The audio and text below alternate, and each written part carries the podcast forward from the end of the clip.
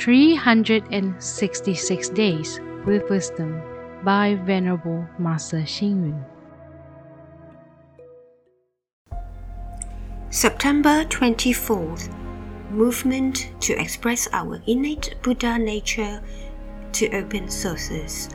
Tranquility is treasuring our internal content to decrease outflow. Being able to move and able to be tranquil, only then can one have the life of the middle way. There is an active side and a tranquil side in our life. Some people are active and cannot stay still. Once they are still, they do not know what to do and just idle away their time.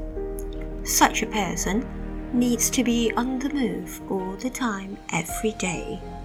After hiking and swimming, he wants to play a ball game, followed by visiting friends.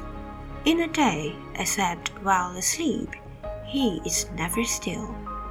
It is such a pity that he does not get to enjoy the peaceful and tranquil part of life. Some people prefer a quiet life. They are not active at all. Such a person likes to be secluded, sitting alone in deep thoughts. The most he does is read the papers and listen to music. He is reluctant to take part in any form of activities.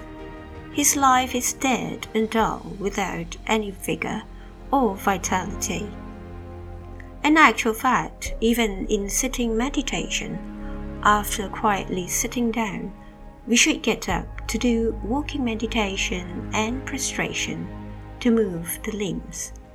Even in sutra recitation, when chanting the Buddha's name, after the voice movement, the great cultivator will give time for you to close your eyes and meditate, allowing you to experience the peaceful joy of tranquility.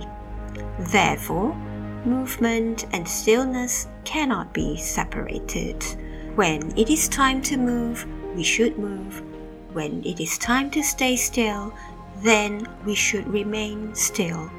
To be able to move as well as remain still is the normal way of life. Read, reflect, and act. When it is time to move, we should move. When it is time to stay still, then we should remain still. To be able to move as well as remain still is the normal way of life.